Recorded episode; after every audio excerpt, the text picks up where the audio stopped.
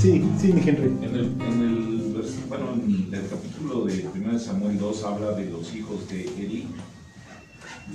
Ellos eran sacerdotes también, los Sí. hijos, Sí, sí, sí, sí. Sí, son los descendientes. pero hacían lo que se les daba su gana. Sí. Bueno, la pregunta es, eh, eh, Dios va a castigar a los hijos matándolos, Ajá. pero Eli no era un mal hombre, ¿sí? O, o también, o sea, por, por perdonarlos. Por, Sí, no, esa es la cuestión. Acuérdense que eso es lo que le reprende Dios a, a Elí, que nunca los estuvo. Y además, pues él los ve cómo hacen las tranzas en el templo. Acuérdense que, digo, literalmente convierten el templo en una casa de citas, ¿eh? Sí, porque dice que se metían con las mujeres. Sí, sí, y entonces le dice, oye, pues no es posible. O sea, no, no, ¿cómo lo estás permitiendo en la casa de Dios? Lo mismo pasa con los papás y los hijos. Y, Pues sí, sí, o sea, ¿por qué? Porque los papás tenemos la obligación de guiar a nuestros hijos. ¿Se acuerdan que hay un juego de palabras ahí? Este, la, la palabra estorbar y sacerdote, ¿se acuerdan? Este, hijo, ya, ya no me acuerdo de la palabra así concretamente, pero a ver si quieren se las digo. Pero hay una especie de este tipo como de, pues típico en la Biblia, ¿se acuerdan? Este, de, un juego de palabras este, irónico. Este, miren, es este primera de Samuel 3:14. Por tanto, yo he jurado a la casa de Eli que la iniquidad de la casa de Eli no será expiada jamás ni con sacrificios ni con, ni con ofrendas. ¿Qué les dije? No, es 3:13. Bueno, pues esa es la idea, ¿no? Y eventualmente el último, a ver, les voy a hacer una súper este, trivia. ¿Quién es el último descendiente de Eli que ocupa el, el sacerdocio? Zacarías, ¿no? ¿Zacarías? ¿No? ¿Eh? Inciso A. Ahora sí, la Sí, miren, la palabra sacerdote es Cohen, ¿se acuerdan? Y la palabra estorbar es Cajá. Este. Caifás. No, no, no, no, no, no. No, se las puse muy difícil. Está muy elevado. Este. ¿Se acuerdan de la sucesión presidencial, de la sucesión con Salomón? ¿A quién larga Salomón? Dice ya. Tú pasaste penurias con mi jefe, lo que tú quieras, pero ya. Aviatar. Es el último. Y entonces ya aclara ahí el cronista, sí, se cumplió la profecía dicha contra, contra Elí y su linaje, ¿no? De que ya no ocuparían este, el sacerdocio. El último versículo del 2 que dice, y el que hubiese quedado en tu casa vendrá a postrarse delante de él por una moneda de plata y un bocado de pan. Sí, Es como humillante. sí, claro, claro. Sí, sí, sí. Sí, pues es que imagínense, después de que Aviatar lo largan, Aviatar, si mal no recuerdo, ¿se acuerdan? Se va a Anatot. Ahorita les digo. Y este. Y de ahí, ¿quién viene? ¿Quién viene de Anatot? Jeremías. Exacto.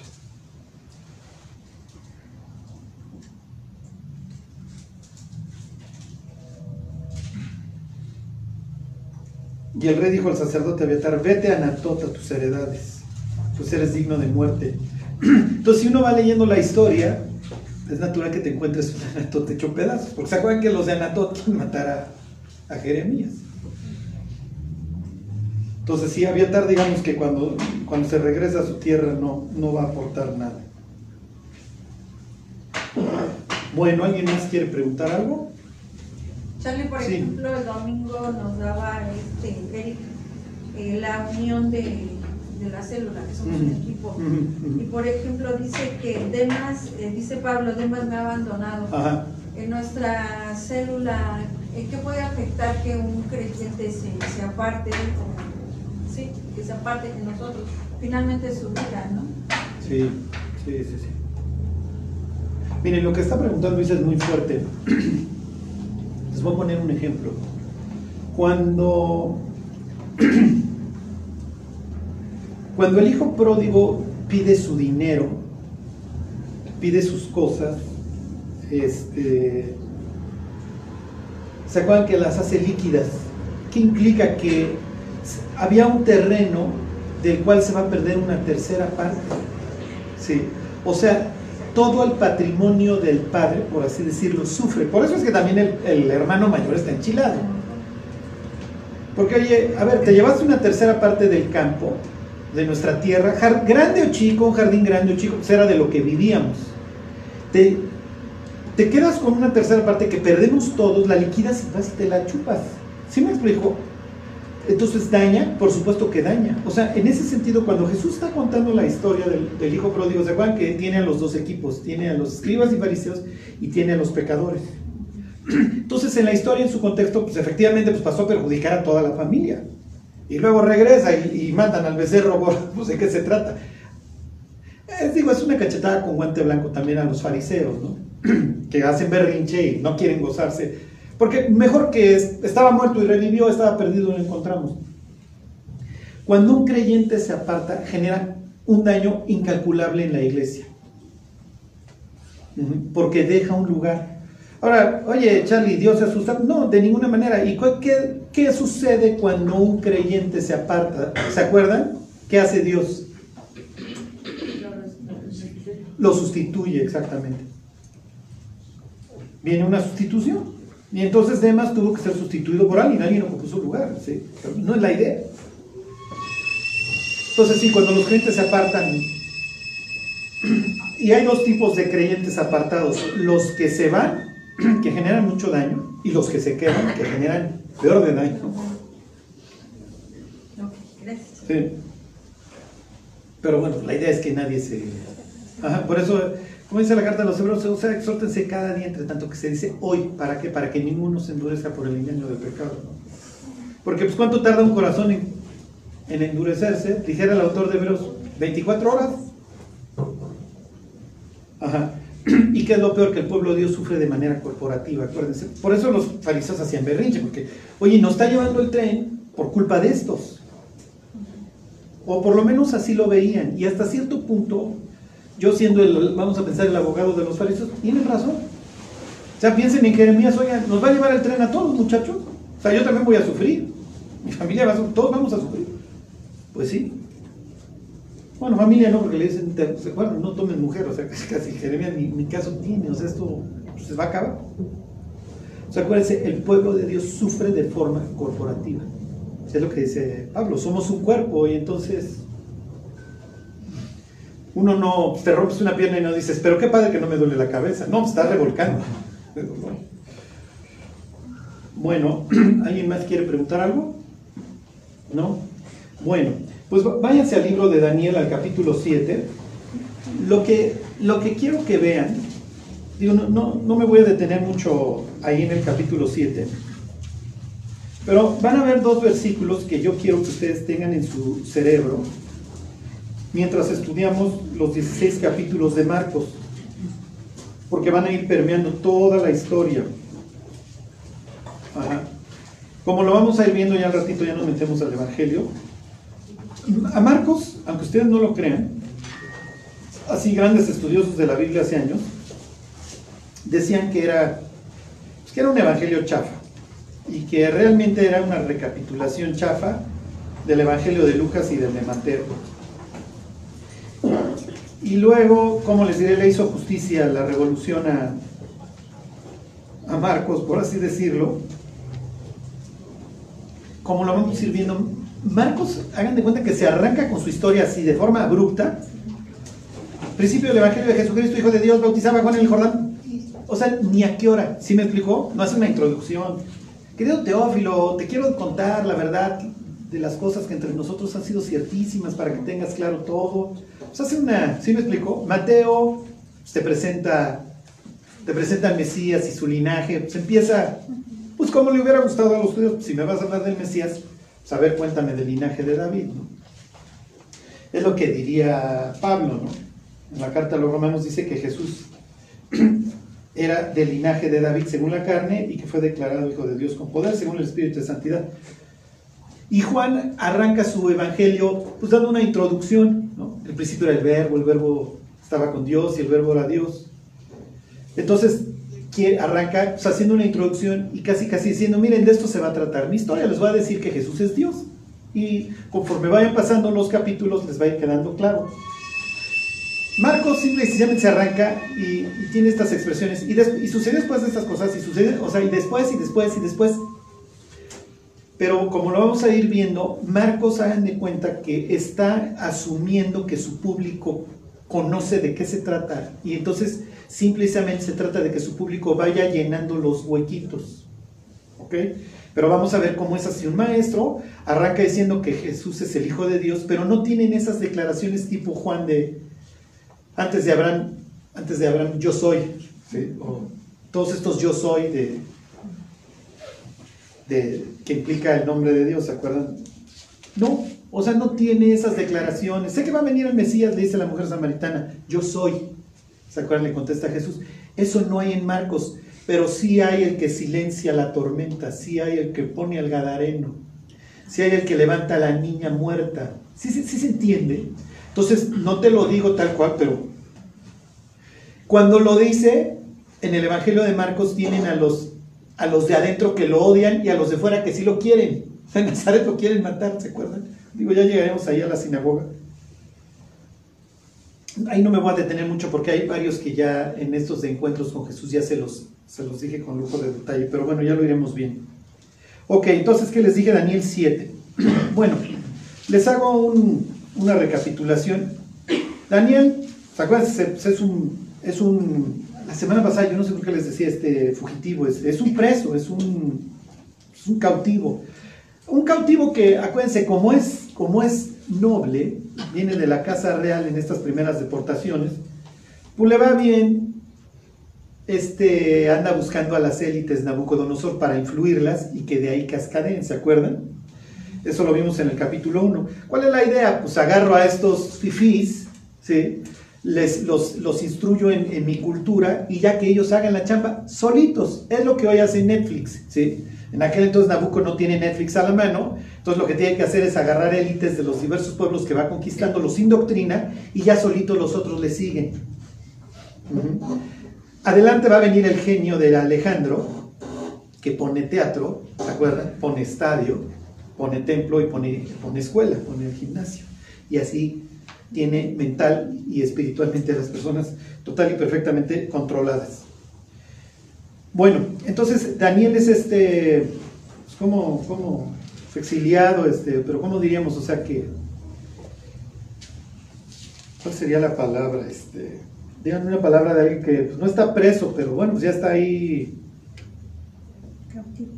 Sí, bueno, lo vamos a dejar pues, cautivo, ¿no? Entonces él anda viendo a ver a qué hora regresa, entonces anda viendo Jeremías 25, 29, ¿se acuerdan las profecías de los 70 años? Y dentro de las visiones que tiene, pues ve el mar, ve el mar caótico y que del mar surgen cuatro bestias, ¿se acuerdan? Va a salir un león, le hace el imperio babilónico, eso lo leímos la semana pasada, va a salir un oso, le hace Persia, imperio medo-persa, luego viene el leopardo, el leopardo tiene cuatro alas, ¿se acuerdan? ¿Por qué? ¿Quién se acuerda por qué cuatro alas? Exacto, se va a morir Alejandro y cuatro de sus generales se van a repartir el reino y entre sus generales se van a andar matando. Y luego viene la bestia espantosa, este, representada en el capítulo 2 por el hierro y todo destruye, ahí tienen a Roma. Y luego, o sea, como si no bastara, viene un, uno diferente que habla, que habla grandes blasfemias, ¿se acuerdan? Y dijera Apocalipsis 13, con ustedes la bestia, ¿no? Ahora sí que espéralo próximamente, para cómo se ve la cosa. Bueno, y entonces ya va a venir una explicación. Este. Ok. Entonces vean las cuatro bestias, son malas noticias. Juan, digo Daniel, esto es lo que te espera, esto es lo que le espera a tu pueblo. Literalmente vas a ser gobernado por, por bestias, ¿sí? o sea, por animales. No, no van a tener ningún respeto por, por el ser humano, ni el que no ha nacido, ni el que ya nació este, la esclavitud, la trata de personas, lo que ustedes quieran, eso va a continuar. ¿sí? Entonces, no, Daniel, no vas a volver a tener un rey. ¿sí? No vas a tener un Estado soberano que pueda vivir en paz este, y que sea gobernado por Dios. No, olvídalo y hasta que, ¿hasta cuándo? Bueno, este,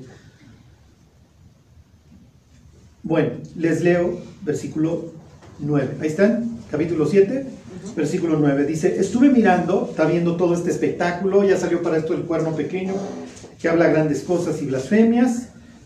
Este, y dice, estuve mirando hasta que fueron puestos tronos. Y se sentó un anciano de días, cuyo vestido era blanco como la nieve, y el pelo de su cabeza como lana limpia. Su trono llama de fuego, y las ruedas del mismo fuego ardiente. Un río de fuego procedía y salía delante de millares de millares le servían, y millones de millones le asistían delante de él. El juez se sentó, y los libros fueron abiertos. ¿Ok? Esta es típica escena, piensen en Apocalipsis 4 y 5, Apocalipsis 20. Esta es la típica escena. Eh, piensen en, se va, tiene que morir acá y entonces Dios se sienta, ahí está su trono y está el ejército celestial, ¿ok? Entonces, o piensen en Job capítulo 1, ¿ok? Se sienta Dios y ahí está la corte celestial. Esta es como de las imágenes más claras, se sienta y los libros fueron abiertos. ¿Qué implica? Que la biografía de cada persona es evaluada, se va a juzgar a la humanidad. Entonces, Daniel no tiene una interrupción en el sentido de que, ay, va a haber un momento que sí vamos a estar súper felices. No, mi cuate. O sea, te vas a fletar a todas las bestias, te fletas a las cuatro y luego te fletas a la quinta espantosa que es diferente. ¿Hasta cuándo, Dios? Hasta que se siente el juez. ¿Ok? Y los libros fueron abiertos. Versículo 11. Yo entonces miraba a causa del sonido de las grandes palabras que hablaba el cuerno Miraba hasta que mataron a la bestia y su cuerpo fue destrozado y entregado para ser quemado en el fuego. Habían también quitado a las otras bestias su dominio, pero no les había sido prolongada la vida, perdón, pero les había sido prolongada la vida hasta cierto tiempo. ¿Qué está, implicando? Que el dominio de estas bestias, el, gobi el, gobierno humano, por así decirlo, y me voy a otras palabras que emplearía Jesús, los tiempos de los gentiles, porque todas estas bestias obviamente no, no, implican una teocracia israelita. ¿Sí se entiende? O sea, ya, a ver, Israel, ya te deporté. Oye, ¿cuándo vamos a volver a ser felices, Dios? ¿Cuándo vas a restaurar todas las cosas? Hasta que me siente. Estas bestias van a gobernar hasta que eventualmente les, se les acaba el tiempo, tomo a, a la quinta bestia, la destrozo, y a las otras también les quito el dominio. Y entonces, ¿quiénes van a gobernar? Les sigo leyendo. Versículo 13. Miraba yo en la visión de noche, y aquí con las nubes venía uno como un hijo de hombre, que vino hasta el anciano de días y le hicieron acercarse delante de él, y le fue dado dominio, gloria y reino, para que todos los pueblos, naciones y lenguas le sirvieran. Su dominio es dominio eterno que nunca pasará, y su reino uno que no será destruido. ¿Ok? Bueno, ¿Cuál es la idea? Ya, llega el anciano de día, se sienta, se le acerca el Mesías, no semejante al Hijo del Hombre, y entonces se le entrega todo el dominio de la tierra. ¿Va a gobernar solo Jesús? No. Fíjense, le empiezan a explicar toda su visión a Juan. Y versículo 21, les leo el 7:21, ahí está. Dice, y veía yo que este cuerno hacía guerra contra los santos y los vencía. Ahí tienen a la bestia apocalíptica de capítulo 13, Apocalipsis 13, eso lo voy a arrancar el jueves en los estudios de Apocalipsis. La idea es que le está yendo a los santos, al pueblo de Dios como en feria y los, y los vencía. ¿Hasta cuándo? Hasta que vino el anciano de días y se dio el juicio a quienes, a los santos del Altísimo, y llegó el tiempo y los santos recibieron el reino. ¿Son buenas noticias para nosotros? Son, son las mejores. ¿Ok? Me brinco al versículo 27 y que el reino y el dominio y la majestad de los reinos debajo de todo el cielo se ha dado al pueblo de los santos del Altísimo, cuyo reino es reino eterno y todos los dominios le servirán y obedecerán. Esta es la promesa a este cautivo, a este exiliado. Mira, tienes una esperanza.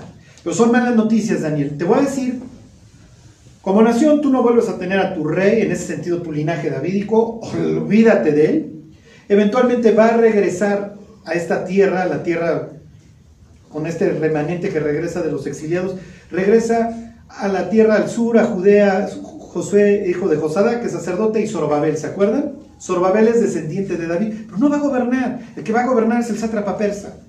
Y luego el gobernador que ponga Alejandro, y luego el que ponga los Seleucidas, y, y el que ustedes, y luego el que pongan los romanos, y Pilato, y Herodes, y los que ustedes quieran. Pero no hay como tal un descendiente de David sentado en el trono, ¿sí se entiende?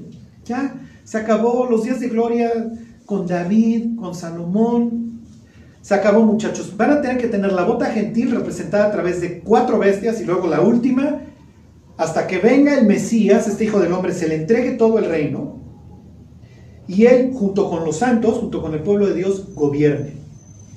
¿Ok? De repente va a haber una persona en Judea diciendo que es el Mesías o haciendo cosas que se le atribuirían al Mesías. ¿Qué van a pensar las personas en Israel hace dos mil años? ¿Qué están pensando?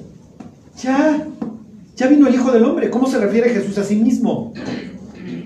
En el Evangelio de Marcos, Jesús en Capernaum va a decir, para que sepáis que el Hijo del Hombre tiene potestad para perdonar pecados. ¿En qué están pensando? Pues ¿cómo no va a tener potestad para perdonar pecados si se va a acercar al trono de Dios y le van a dar todo el dominio? Lo que les quiero decir con esto es que los evangelios, nosotros no los vemos así. Pero para los, que, para los del momento, María Magdalena, para, para Marcos, sí, les pongo el ejemplo de Pablo, para todos estos personajes ya llegó el reino de los cielos y vamos a gobernar. Jesús va camino de, Jericó a Jerusalén. Ya todo lo que vimos, ¿se acuerdan? Con, con Saqueo y con Bartimeo. Y... ¿Ustedes creen que los discípulos les pasa por la mente que Jesús va a estar en unos días desnudo en una cruz, una cruz romana. Es lo último. Pues es natural que llega la mamá de Jacobo y de Juan y le dice a Jesús, te quiero pedir algo. Sí, pídeme. Quiero que en tu reino el uno esté a tu derecha y el otro a tu izquierda. Y Jesús, no tienes la más remota idea de lo que me estás pidiendo. Y si yo fuera el abogado de la señora, le diría, no es cierto, Jesús, tú sabes que sí te está pidiendo bien, porque en su mente, ella tiene Daniel capítulo 7 en el cerebro, ¿eh? Ella no tiene Isaías 53, ni le interesa. Nosotros cristianos a dos mil años, ¿qué tenemos en el cerebro? Isaías 53, el siervo sufriente. Todos nosotros nos descarriamos como ovejas. Son los que usamos para testificar, ¿están de acuerdo? Mas Jehová cargó en él el pecado de todos nosotros. está aquí, aquí está el Mesías que llevó nuestras faltas. ¿Ustedes creen que en el cerebro de estas personas está el siervo sufriente, les pasa por acá? ¿Les debió de haber pasado? Ahorita lo vamos a ver. Bueno, váyanse al libro de Nehemías, váyanse a la izquierda, al capítulo 9. Ok, entonces, esta es la esperanza. Cuando viene el Mesías recibimos el dominio. ¿Quiénes? Tanto el Mesías como nosotros. O sea, es lo que dice Apocalipsis, ¿eh? y es lo que también esperamos nosotros. Y nos hizo reyes y sacerdotes para Dios Padre. Es, el currículum lo que, a lo que nos vamos a dedicar eventualmente. Nehemías 9. Bueno, este, este capítulo de Nehemías es todo todo nos pudiéramos quedar aquí mucho tiempo, es toda la confesión esta de los pecados de varios de los cautivos que ya regresaron, esto ya tiene muchos años después de lo que leímos de Daniel. Pero regresan y no todo es coser y cantar, al contrario, les va como en feria. Políticamente mandan un mensaje muy espantoso que a los demás no les gusta que es reconstruir el muro. ¿Y para qué quieres reconstruir el muro? ¿Que te quieres defender? ¿Vas a volver a gobernar? Total, acaban contra viento y marea reconstruyendo el muro. Pero el capítulo 9 van a reconocer sus faltas y van a decir, no deberíamos estar en esta circunstancia y lo que nos trajo esta circunstancia, ni modo, fueron nuestros pecados. Pero bueno, ya regresamos. El contexto es que acaban de celebrar las fiestas de otoño, acaba de terminar la fiesta de los tabernáculos. Entonces recordaron el desierto, recordaron el éxodo. Ok, quiero que tengan en su mente a lo largo de todo el estudio de Marcos, y realmente cuando estudien la Biblia, el éxodo. Acuérdense que el éxodo permea toda la historia. Si un día les preguntan, ¿qué haces los martes en la noche y los que se disipulan? ¿Y qué haces en las mañanas? ¿De qué trata tu historia? ¿De qué trata tu libro? Tres palabras, exilio y restauración. De eso trata. Entonces es natural que estos que regresan del cautiverio tienen sus fiestas que les establece Dios en Levítico 23. ¿Cuándo se las estableció? En el desierto, en el Éxodo. Recuerdan todo el Éxodo, obviamente recuerdan la conquista y qué es lo que van a recordar sobre todas las cosas, todo lo que perdieron. Ok, esto es muy importante en Nehemías 9:36. Esto está flotando en el cerebro de, las, de la mayoría de las personas que interactúan con Jesús. Y mientras más saben de la Biblia, más está esto flotando. ¿Ok? Nicodemo va en la noche con Jesús y le entiende perfectamente todo lo que le está diciendo Jesús. Y cuando Jesús le dice, el que no naciere del agua y del espíritu, ya lo veremos ahora cómo lo emplea Marcos, esta expresión de Ezequiel 36. Nicodemo le entiende, soy un exiliado en mi propia tierra. Fíjense, 9:36. Está haciendo todas sus confesiones, estos señores que están ahí orando y dicen, he aquí que hoy somos siervos. Ahí están. He aquí siervos en la tierra que diste a nuestros padres para que comiesen su fruto y su bien, y se multiplica su fruto para los reyes que has puesto sobre nosotros por nuestros pecados, quienes enseñorean sobre nuestros cuerpos y sobre nuestros ganados, conforme a su voluntad, y estamos en grande angustia. Esta idea nunca va, ¿cómo les diré? Nunca va a cambiar en 500 años. Cuando Jesús llegue a la a la tierra de Israel, esto es lo que hay en el cerebro de todos. Si bien regresamos y nos establecimos, pues yo chambeo para Pilato y chambeo para Herodes, viven bajo unas botas. Miren, los romanos son unos desgraciados. ¿Qué tienes que hacer como, como dictador en la provincia que te dejan gobernar para que los romanos te corran? O sea, no, no, olvídense, nuestro gobierno lo amo, lo adoro. O sea, cuando, cuando los papás de Jesús vienen regresando de Egipto, se dan cuenta que hay un tipo que se llama Arquelao, un hijo de Herodes, y dicen, aquí no me quedó ni loco. Y Arquelao es tan malo, o sea, es el grado así de, de- de derramamiento de sangre de asesino, aquí no me quedo. Y entonces tienen que, tienen que mandar un gobernador a esta zona. Acaba siendo Pilato. Sí. O sea, los pobres, en, la mente de los judíos, cuando Jesús dice, toma tu cruz, o sea, yo sé del tío, yo sé del papá, del hijo. ¿Sí me explicó? Que acabó crucificado. Y, y hacían espectáculo, ¿eh? y luego hacían las crucifixiones en los teatros. O sea, esto es Roma. Esto es Roma. Este, y, miren, les pudiera yo dar a detalles así todos sangrientos. No, no, no, no, no entro a detalles porque tampoco se trata de eso. Lo que quiero que sepan es, cuando Nicodemo va en la noche y le dice, tú eres, o sea, porque no llenas el perfil, o sea, todos tenemos Daniel 7 en la cabeza y otros versículos que vamos a ir viendo, tú no llenas el perfil mesiánico. Y nosotros lo que estamos esperando es que alguien nos venga a liberar. ¿Por qué? Porque hoy trabajamos para extranjeros. No sé si les dije este, este detalle aquí. Cuando Jesús le dice a Pedro que vuelva a echar la red y le dicen, pues mira, ya estuvimos toda la noche, pescaban de noche. Ya estuvimos toda la noche, pero pues órale, en tu nombre, pues de día, pues van a ver las redes, o sea, no lo hacemos de día, Jesús, pero bueno, órale, en tu nombre. Cuando hacen la, que nosotros entendemos la pesca milagrosa, porque se acuerdan ese título que le ponen los editores en la Biblia, eso no está en el texto, obviamente. ¿Qué es lo que hace Pedro? Empieza a hacer señas. ¿Por qué? Porque si empieza a echar de gritos que traen, no sé, vamos, voy a pensar cualquier, 100 kilos de pescado allá, pues ¿quién va a venir? Pues, el centurión pone ese día Fisher, ¿sí? O sea, ya tengo pescadería, muchachos. Voy a ponerme el restaurante de mariscos.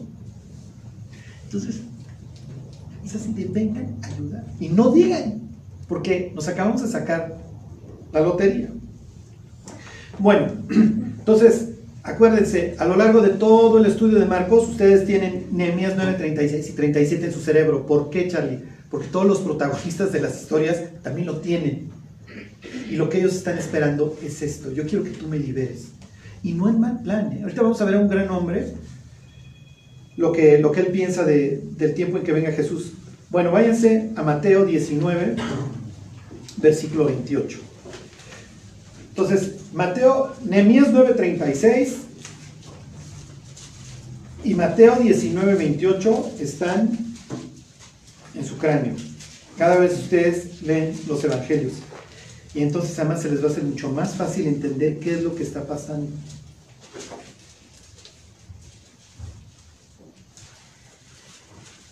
Le dice Pedro, y esto va a ser una constante que ahorita vamos a ir leyendo en el,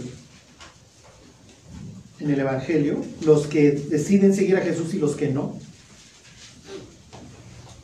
Le dice Pedro 19, 27. Entonces respondió Pedro, le dijo, he aquí nosotros lo hemos dejado todo y te hemos seguido.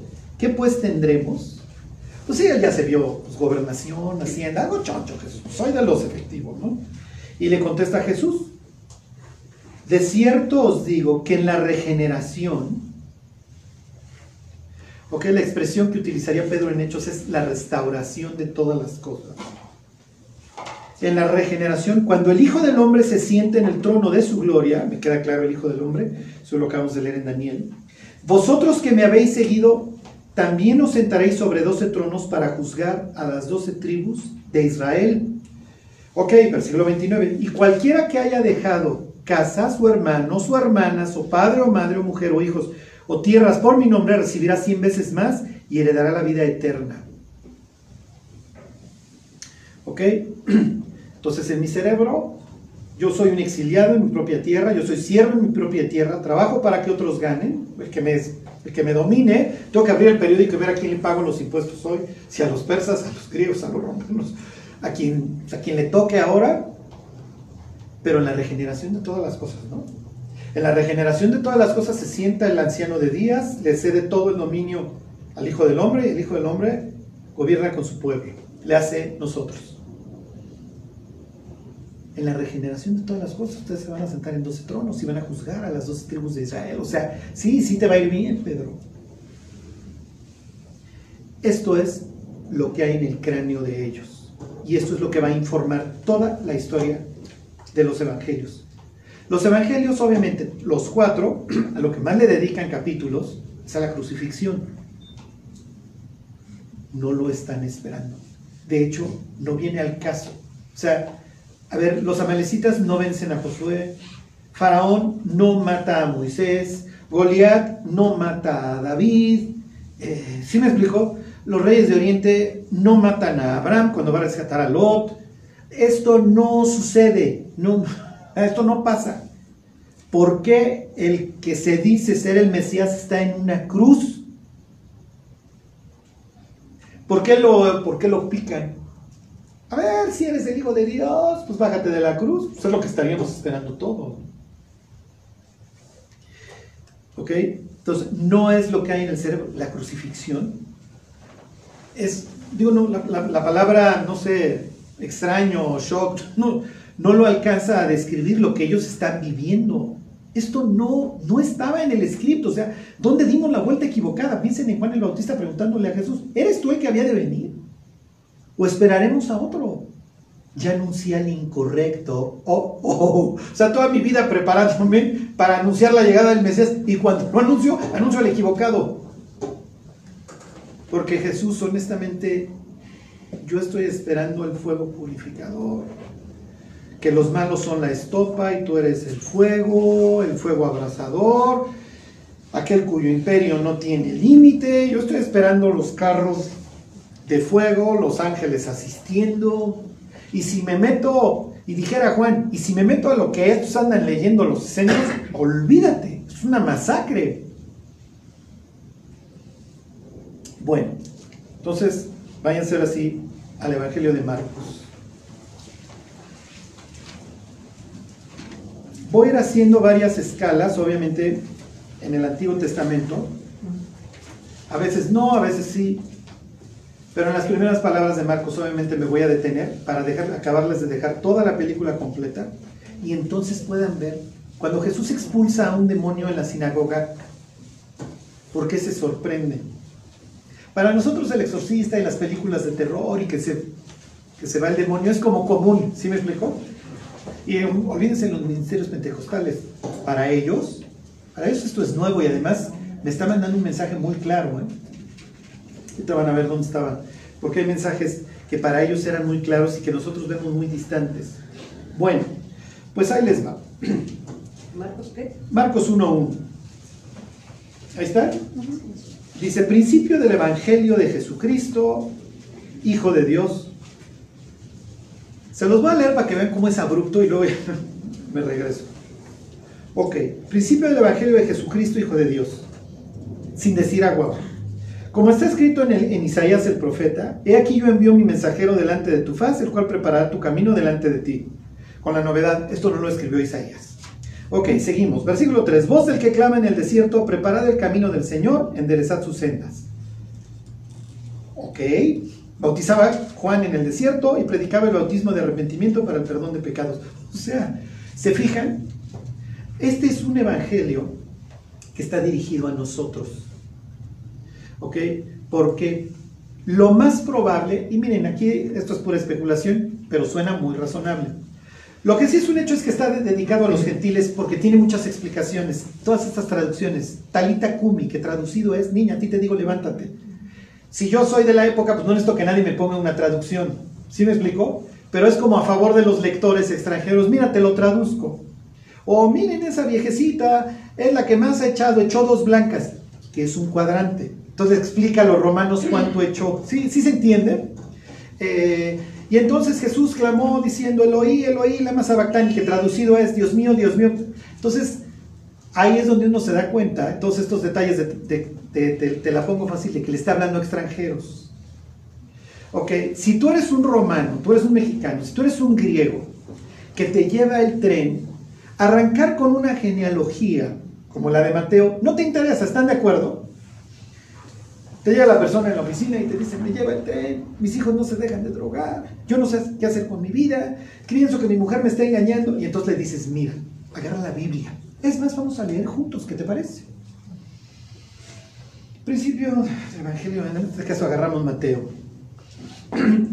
Abraham procreó a Isaac, Isaac a Jacob.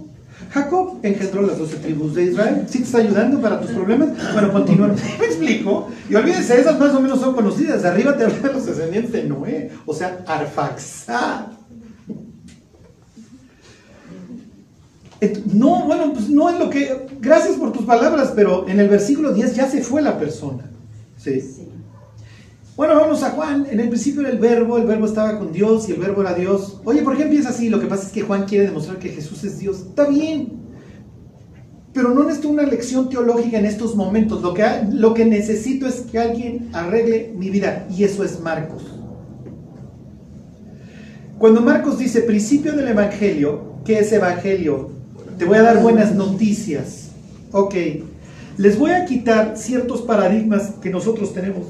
La palabra iglesia, la palabra bautizo, la palabra evangelio no, no son extrañas para ellos. Bapticio, la palabra en griego, está en la historia de Namán el sirio. ¿Se acuerdan? Llega ahí el general y el liceo ni sale. O sea, no puede ser más grosero. Entonces sale el siervo y le dice, oye, que vayas y te sumerjas en el Jordán, que es nuestro río más grande. Dice, tu río más grande es una porquería, pues me hubiera yo sumergido en los míos. Pues, a ver, Señor, si te hubiera mandado algo difícil, ¿no lo hubieras hecho? Pues sí, bueno, pues entonces ya humíllate. Y entonces, cuando traducen la Biblia al griego en el 200 más menos antes de Cristo, la palabra que utilizan para inmersión es bapticio. ¿Se entiende? Hay la palabra cajal, en hebreo es la congregación o edad. Hay veces que se traduce eclesia, congregación. Oye, oye, ¿a dónde fuiste? Fui a mi congregación, fui a mi iglesia. ¿Ok? La palabra evangelista no es distinto. ¿Ok? Entonces dice, les voy a contar, a ver, aquí arranca el evangelio. En el cerebro, tanto de los romanos como de los griegos, como de los judíos, evangelio es buenas noticias y suele tener que ver con la guerra. Ok, váyanse a Isaías. Y mientras se van a Isaías, es, es, este 52.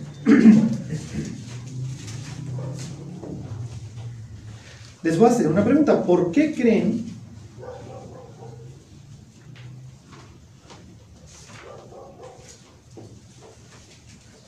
...52.7... Ahorita lo leo. ¿Por qué creen que Marcos arranca diciendo, como está escrito en el libro de Isaías, y luego no cita a Isaías? Y luego si cita a Isaías, lo que sigue, va- va a citar dos versículos, uno es del libro de Malaquías y el otro es de Isaías. ¿Por qué lo hace? Y esto es muy interesante. ¿eh? Espero que no se me estén durmiendo y digan, Charlie, para ti es muy interesante, para nosotros no tanto. Ok, ahí está. 52.7 dice, cuán hermosos son sobre los montes los pies del que trae alegres nuevas, del que anuncia la paz, del que trae nuevas de bien, del que publica salvación, del que dice a Sión, tu Dios reina. Que la palabra evangelista, evangelistos, así, bueno, no sé si estoy yo destrozando la palabra en griego, pero bueno, la palabra evangelistos está aquí, del que anuncia las buenas nuevas, del que dice a Sión, tu Dios reina. Si tú, miren, piénsenlo, los discípulos muchas veces, el propio Lucas, utilizan la Septuaginta. ¿Por qué? Porque le están hablando muchas veces a un pueblo gentil. San Pablo llega a la sinagoga y tiene todo un auditorio, ¿se acuerdan? De temerosos de Dios, como les llamaban, que eran gentiles, que asistían a la sinagoga. ¿Qué Biblia va a usar con muchos de ellos? Pues va a usarla en griego, no saben hebreo. Ok, Pablo muchas veces cita la Septuaginta, por eso hay veces que no está igualito el, el Antiguo Testamento que acá. ¿Por qué? Porque están citando la Septuaginta. Y se daban luego vuelo en la Septuaginta, le cambiaban cosas, pero bueno, luego ya, entro a esos detalles. En la Septuaginta, piensen, judíos y gentiles que leen su Biblia en griego, cuando Marcos sale con la onda, y además el Evangelio de Marcos está en griego, principio de las buenas de los evangelistas de Dios, del Evangelio, de las buenas noticias, ellos tienen Isaías en su cerebro y además inmediatamente dice, como está escrito en el libro de Isaías.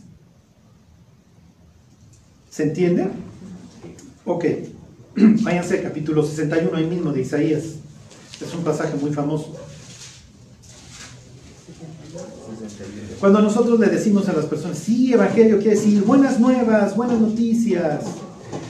Evangelio es buenas noticias, evangelista es el portador de las buenas noticias. Fíjense, 61.1. El Espíritu de Jehová, el Señor, está sobre mí, porque me ungió Jehová. Me ha enviado a predicar, ¿qué? Ahí está otra vez, esta idea del Evangelio. Eh, digo, no sé griego y me gustaría leerles el texto en griego de la Septuaginta, pero no me lo sé.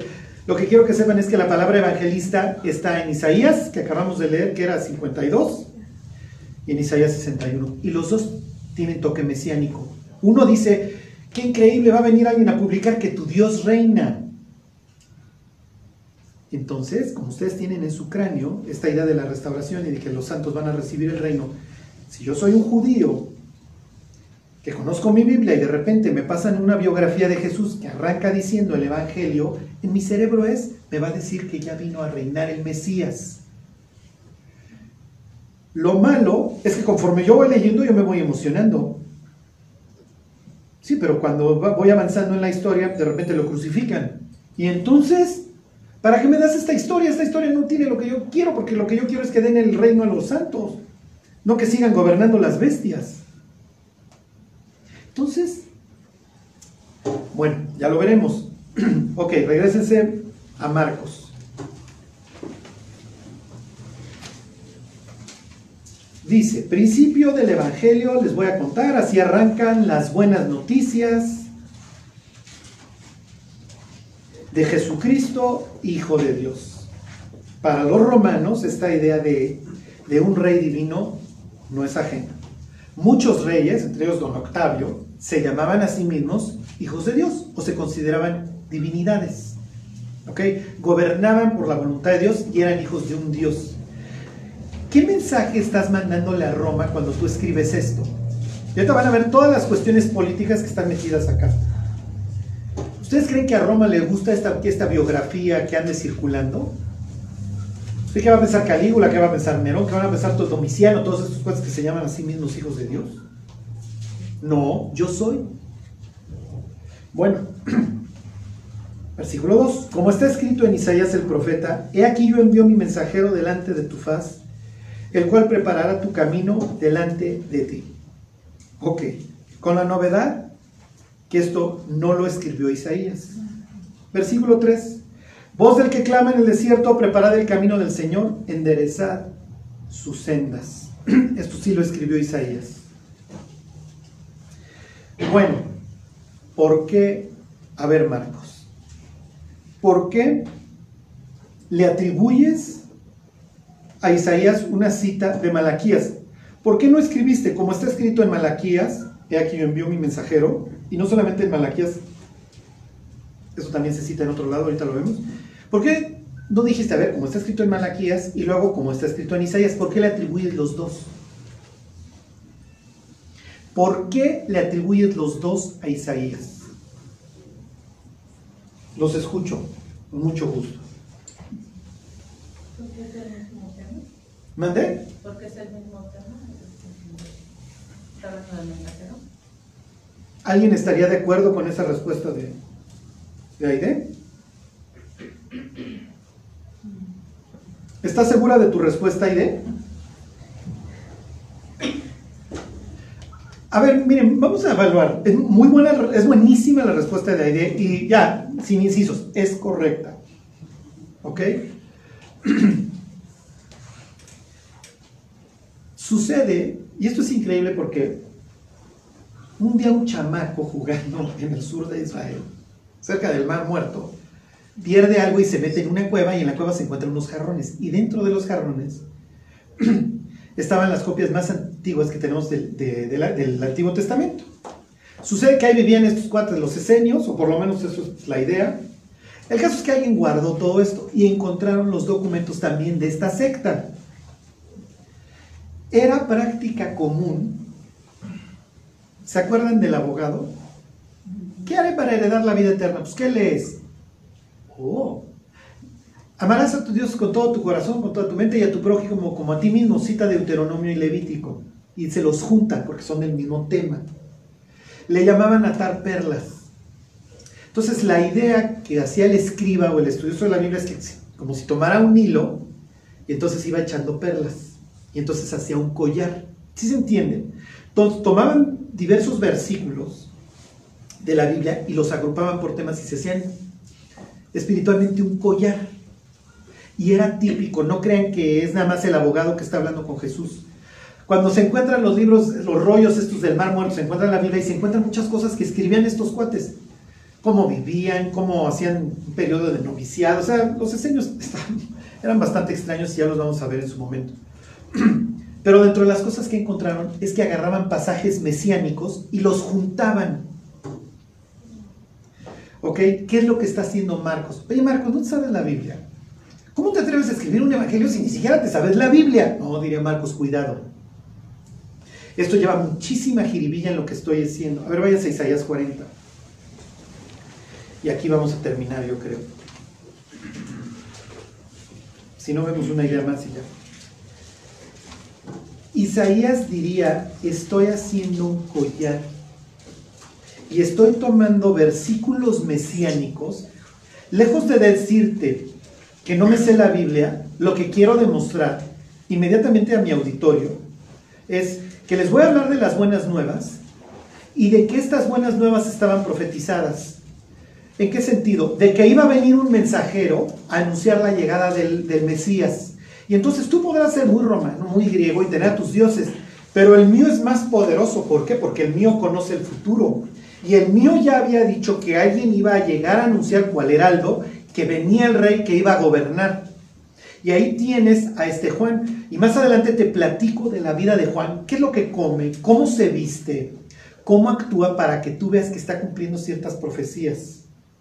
¿Sí se entiende? ¿Y por qué te, por qué te cito Malaquías y luego Isaías 40? Ujú. Y aquí, miren, Marcos sabe perfectamente la Biblia. ¿Por qué? Isaías, hagan de cuenta que Marcos está agarrando todo el libro de Isaías y, lo está embarrando así en la cara de sus escuchas, en este caso israelitas que conocen la Biblia. ¿Por qué? Porque yo soy un deportado, yo soy un, ¿cómo decíamos? Yo soy un cautivo, yo soy un exiliado. Y con ese cráneo leo los evangelios, porque así me veo. El capítulo 40 de Isaías arranca lo que se llama Isaías 2 o segundo Isaías. Tú tienes un libro de Isaías así perfectamente estructurado. Tienes el anuncio de que muchachos están viviendo pésimo en Isaías 1. El güey conoce a su dueño y el alma el pesebre de su señor. Así arranca Isaías, ¿se acuerdan? Israel no entiende, no tiene conocimiento. Toda herida está podrida y están con la hinchazón y no, tienen, no están vendadas con aceite. Miren, están hechos pedazos. Pero, y este sí se lo saben, si vuestros pecados fueren como la grana, como la nieve serán emblanquecidos, si fueren rojos como el carmesí, vendrán a ser como blanca lana. Así arranca Isaías. Pero si, si quisiereis y oyereis, comeréis el bien de la tierra. ¿Los exiliados comen el bien de la tierra? No, pues es lo, que acabamos de leer en Emias, ¿están de acuerdo? En Isaías 1, te arranco diciendo, miren, las cosas están muy mal muchachos, pero si ustedes se arrepienten, va a haber chance de que la libren. Y entonces vas leyendo la historia, te habla de un remanente, hasta que al final de, de- de- de- de la primera mitad de Isaías te habla de quién. Isaías 37 en adelante, te habla de quién. ¿Qué me dice? De las naciones. ¿Eh? De las naciones. No. ¿Cómo acaba la primera parte de Isaías? Acaba con la vida de, de Ezequías, ¿se acuerdan? Que libra el cautiverio. Tiene la bota a Siria, ya le va a tronar la bomba y lo libran milagrosamente. Y ahí termina. Y de repente tú volteas la página después de la biografía de Ezequías y ¿qué dice Isaías? Ahí están. Isaías ya le está hablando a un pueblo que ya fue exiliado y que regresa. Si Isaías profetizó todo esto, o esto es un segundo autor, es total y perfectamente irrelevante. Nadie se arranque los pelos. Esto es literatura de la restauración. Le está hablando a un pueblo que regresa del cautiverio. Fíjense la genialidad de Juan el Bautista y de Marcos de citarlo. De decir, voz que clama en el desierto, Enderecen el camino del Señor, capítulo 40 de Isaías, literatura de la restauración, ya viene el Mesías. Ya, seamos felices. Se acabó. Su lucha ha terminado. Fíjense, 41. Dice, consolaos, consolaos, pueblo mío, dice vuestro Dios. Hablad al corazón de Jerusalén, decid a voces que su tiempo es ya cumplido. ¿Cómo va a arrancar Jesús sus mensajes?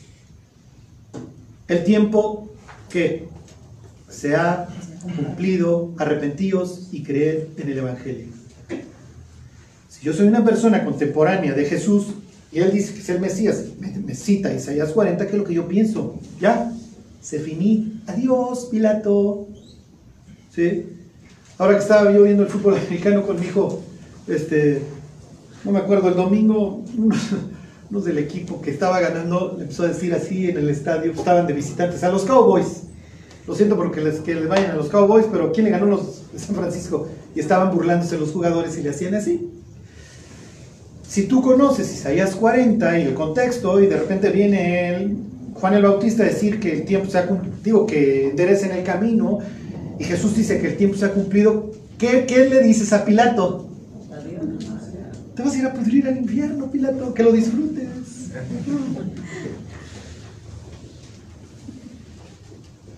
Ok, se los leo. Decidle a voces que su tiempo es ya cumplido, que su pecado es perdonado, que doble ha recibido de la mano de Jehová por todos sus pecados.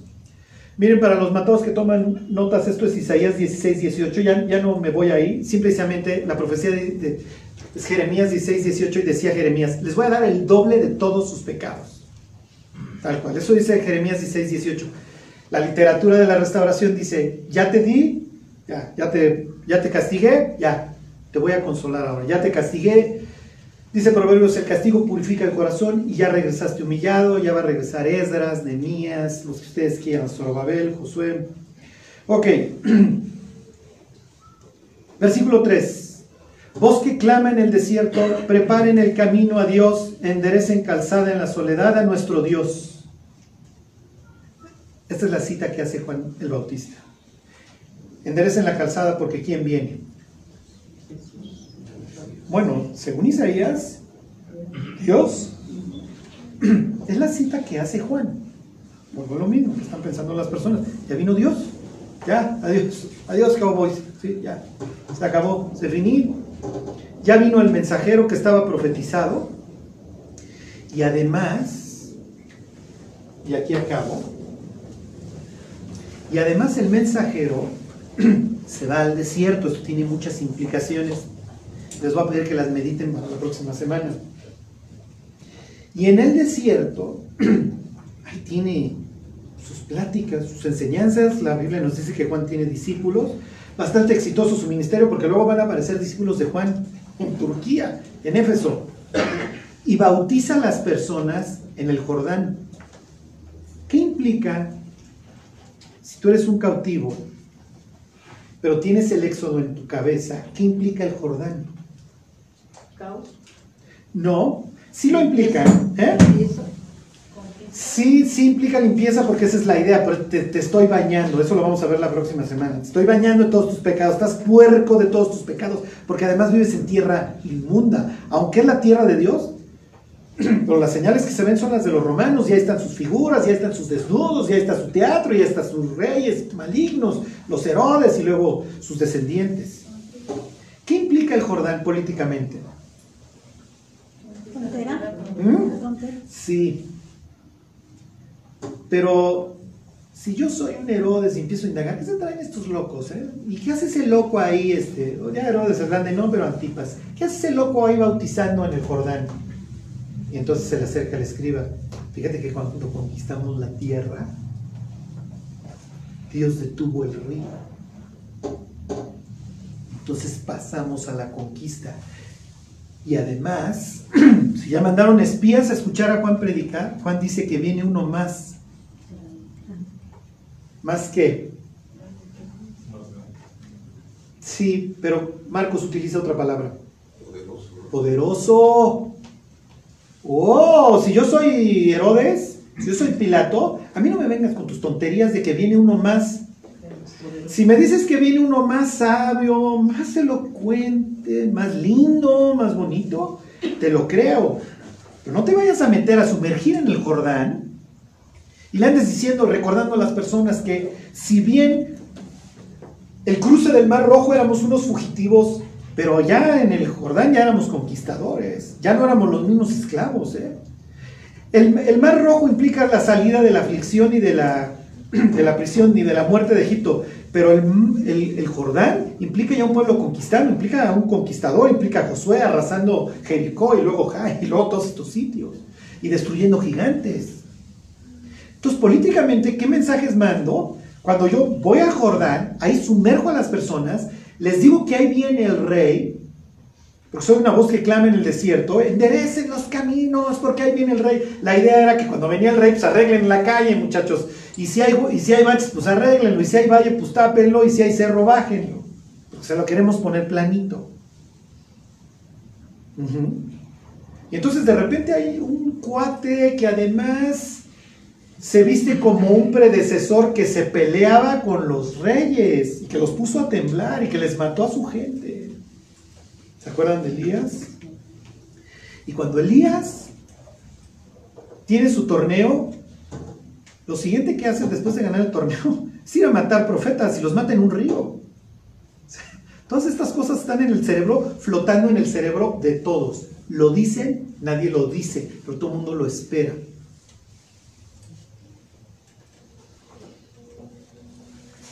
Me voy a tiempo real. Les vamos a poner chip quieran o no. No sé si ya vieron la noticia. Viene de Inglaterra. Y viene tu vecino, tu amigo. Oye, estuve leyendo que ahora ya para ver quién sí, quién no, en la mano, ¿eh? Y ya va a traer tu historial. ¿Esto tiene que ver con la Biblia? Y según las circunstancias le dices, le dices, todo el mundo estamos viendo lo mismo, ¿sí me explicó? Entras a la tienda y tit o. Sí, pero ¿quién sale a la calle a decir, muchachos, nos va a cargar la bruja? Me explico, miren lo que está pasando. Esto es para que te acostumbres y al rato, pues en la frente o en la mano, ya te has acostumbrado a pasar por un, cuando entres a la tienda un aparato, porque si no lo tienes, no entras. Nos tocó vivir el mismo tiempo que les tocó vivir a ellos. Con la ventaja, si lo quieren ver nosotros, de que el ciclo de éxodo y restauración ya lo rompió Cristo, ya. Lo que provoca el exilio es el pecado y con eso termina Cristo. Por eso muere el rey. Sí, efectivamente, tu Dios reina, vino el rey, pero vino a terminar con el éxodo, vino a terminar con el distanciamiento. Quiero que vengas, pero tú no puedes gobernar si tu corazón está podrido. Y eso es lo primero que tengo que cambiar, Juan. Lo primero que tengo que cambiar, Nicodemo. Zacarías, papá de Juan, no olvídate de vivir sin miedo. Tu hijo va a vivir con mucho miedo y va a morir. Esto ya lo veremos la próxima semana. Y entonces, entonces lo único que te queda es, entre la llegada del rey y ahora sí la toma del reino como la describe Daniel, es que tú vivas para el rey, para que efectivamente, cuando el rey venga a pedir cuentas, y ahora sí ya voy a gobernar muchachos, se acabó como lo leímos, la bestia sea despedazada y lanzada al fuego, entonces sí, a ver, bien buen siervo y fiel, sobre poco fuiste fiel, sobre mucho te pondré. Entra en el gozo de tu Señor. Y termino con esta reflexión. ¿Qué es la vida? Como se los he dicho antes, la vida es un periodo de tiempo. Es, les acabo de decir hasta cierto punto un pleonasmo. La vida es un lapso, es un periodo que le da Dios al ser humano para que se arrepienta. Charlie, la vida es importante. Inciso A, Salomón diría, la vida es vanidad, la vida es efímera, la vida es pasajera y no te llevas nada. Y por el otro lado, inciso B, tu vida es lo más importante que tienes. Porque la vida que hoy estamos llevando, la biografía que hoy estamos escribiendo, algún día se va a abrir. Y alguien diría, oye Charlie, pero es que ahí está hablando de los incrédulos, Apocalipsis 20, sí pero todos vamos a comparecer ante el tribunal de Cristo. Hoy vivimos esperando, como lo leímos en la historia de las minas, que regrese el rey que fue por el reino a demandar el reino y va a regresar. Y va a regresar a pedir cuentas. Y lo que tenemos lo podemos esconder en el pañuelo o enterrarlo como en los talentos o usarlo. Y que cuando venga el rey diga, ahora sí, ya es perfil mesiánico muchachos, y ahora sí ya es la llama de fuego, y ahora sí se va a rasgar el cielo bien, no nomás va a bajar Dios anunciar que este es mi hijo, tengo contentamiento. No, ahora sí se rasga para siempre y vengo y establezco mi reino. Y ustedes van a reinar. ¿Y a quién va a poner a Cristo a reinar? Él no está partiendo de nuestras habilidades, ¿eh? Pues, digo, vamos a gobernar al mundo. De lo único, en lo, lo único en lo que se va a basar es nuestra fidelidad. ¿Por qué? Te voy a encargar mi changar. Y lo único que me interesa es que seas fiel si sabes o no sabes el negocio, te lo enseño. Como decía un consultor, si no sabes, te enseño. Si no puedes, te ayudo. Si no quieres, te corro. Y tomen esa política como si fuera Cristo.